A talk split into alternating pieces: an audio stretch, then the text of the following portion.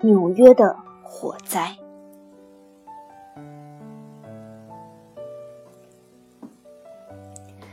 过去的新派女演员菲多景子女士，时隔多年又来参加我的车子的小屋节目。景子是一位著名演员，但她在舞台上也曾经多次出现过露怯的情形，观众席上经常会发出“轰”的大笑声。这时，在后台化妆室的水谷八重子就会说：“景子又干什么了？”要说景子在舞台上的趣闻轶事。简直数也数不清。在彻子的小屋节目里，景子和我说着几件他的趣事，突然笑着说：“彻子，你还记得吗？就是纽约火灾的那次。你……我已经把那件事忘得一干二净了。可是景子的记忆力非常好，还记得清清楚楚。我曾经休假一年，住在纽约。有一天，景子带着太阳镜。”突然从天而降，出现在我的公寓里，对我说：“Hello。”景子经常都穿着和服，可这次她居然戴着宽檐帽和太阳镜，这副打扮倒是很适合纽约的氛围。金子当时完成了 NHK 的早间小说演出，来到纽约休息，要在我的公寓里住上一周或十天左右。我很久没听到日本艺术圈里的消息了。我们谈论了很多，常常聊到深夜，还一起去百老汇看戏剧。金子清楚的记着这段时间内发生了一件事。喂，彻子，你还记得吗？我在你那时，东宝的常务雨宫先生从日本到纽约去了，还有一位住在纽约的戏剧评论家大平和登先生。有一天晚上，我们四个人一起出去。我们想去一家日本餐馆，于是大平先生带我们去了一家可以打麻将的餐馆。我们四个人正好凑成一桌。可是咱们还没有坐下来，你就说：“听说日本的一家商场起了大火，有很多人没来得及逃出去，所以咱们先看看从哪里能逃出去吧。”那里的窗子是向上推的那种。你推开窗子向外看了看，可是窗子通常是不开的。你使劲一推，百叶窗就倒到你头上了。你落了一身尘土，却一点也不在意，大声地说：“大家注意了，如果发生什么意外，我们就从这扇窗户跳出去。”大家听你一说，都有点担心，于是把头伸出窗外，看看是不是很高。我们当时虽然在二楼。但其实只有一楼那么高，而且贴着窗户还有很大的石头台阶。其实不用那么大惊小怪，不过小心一些总是没有坏处。于是大家就坐，准备叫一些日本菜。可是店里的人说，现在只有寿司和面条。没办法，咱们只好要了一些寿司，然后开始打麻将。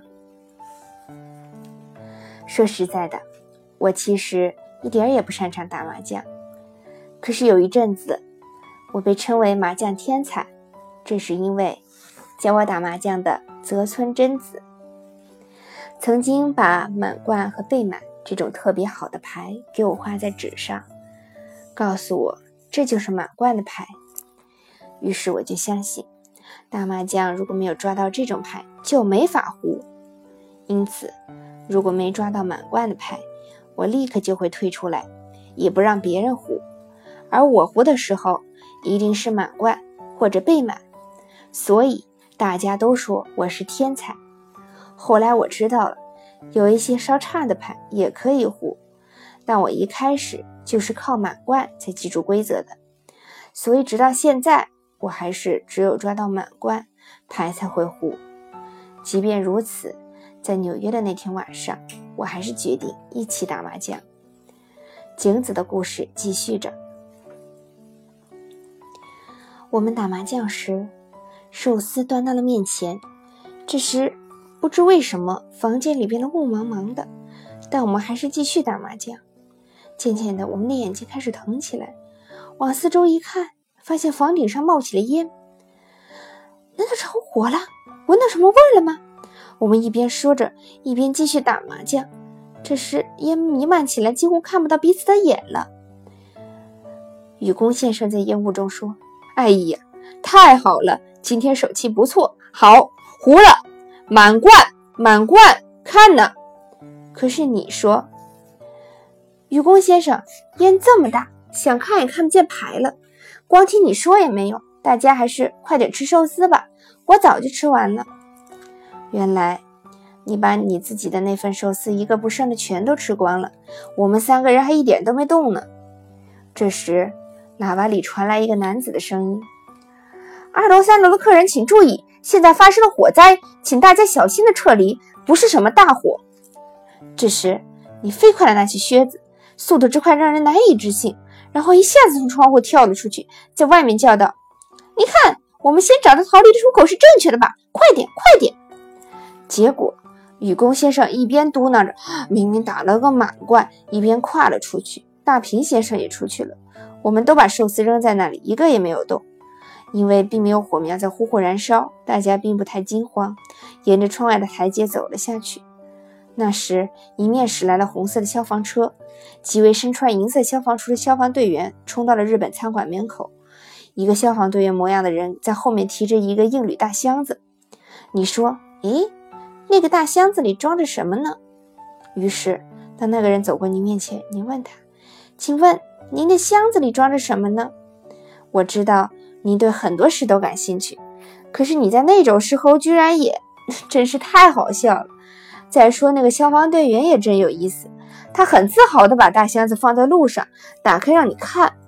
于是你蹲下去看箱子里装的什么，还对我说：“菲多，你也来看。”这里装的好多东西，箱子里确实装着各种各样的东西，有像鹰嘴那样的旧火钩，有锤子、钳子、钥匙串等等，各种东西都排列的整整齐齐。火灾好像是由于地下的机械室过热引起的，并不严重。你说，日本的消防队员也拿着长长的旧火钩和消防水管，但他们不拿大箱子，所以我想看看。里面装着什么？你虽然这么说，我还是觉得你这个人实在是特别。除了你之外，我们三个人都饿着肚子，后来只好找了一家乡村饭店吃了点什么。那次火灾和大箱子的事儿实在太好笑了，所以我一直记得很清楚。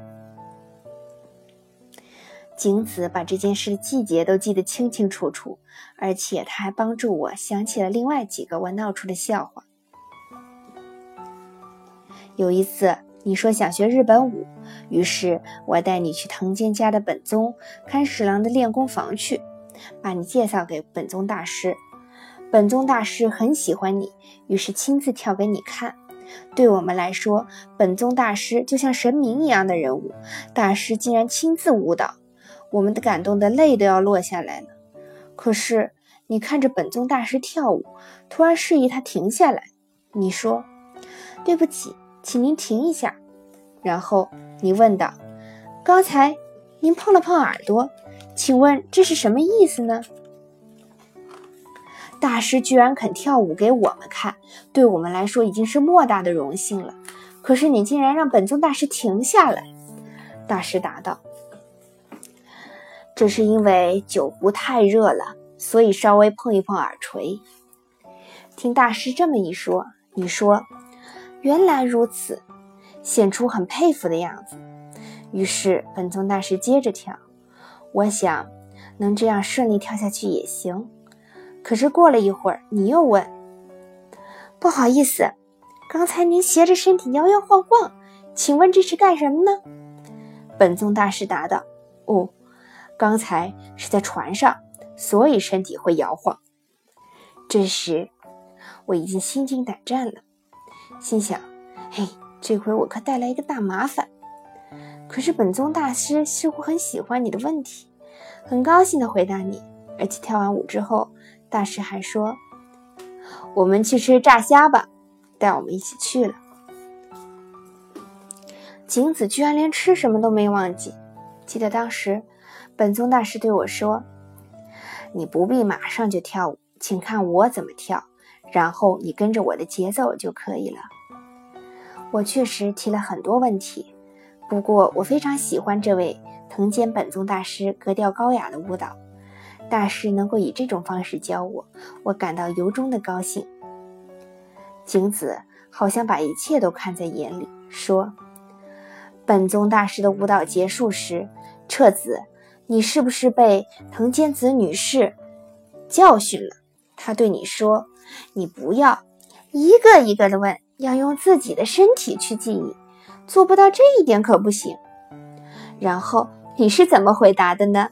你说，像你们这样从小就开始学习舞蹈，确实可以不费力气就记住。可是像我这样长大了才开始学习的，无论怎样都会有疑问，会奇怪为什么要这样跳呢？或者现在的动作是什么意思呢？然后精子笑嘻嘻地加上几句。你可真能撒谎！你就算从小开始学舞蹈，也绝对要问为什么要这么跳呢？你知道吗？敢随随便便让本宗大师停下舞蹈的，你可是第一个啊！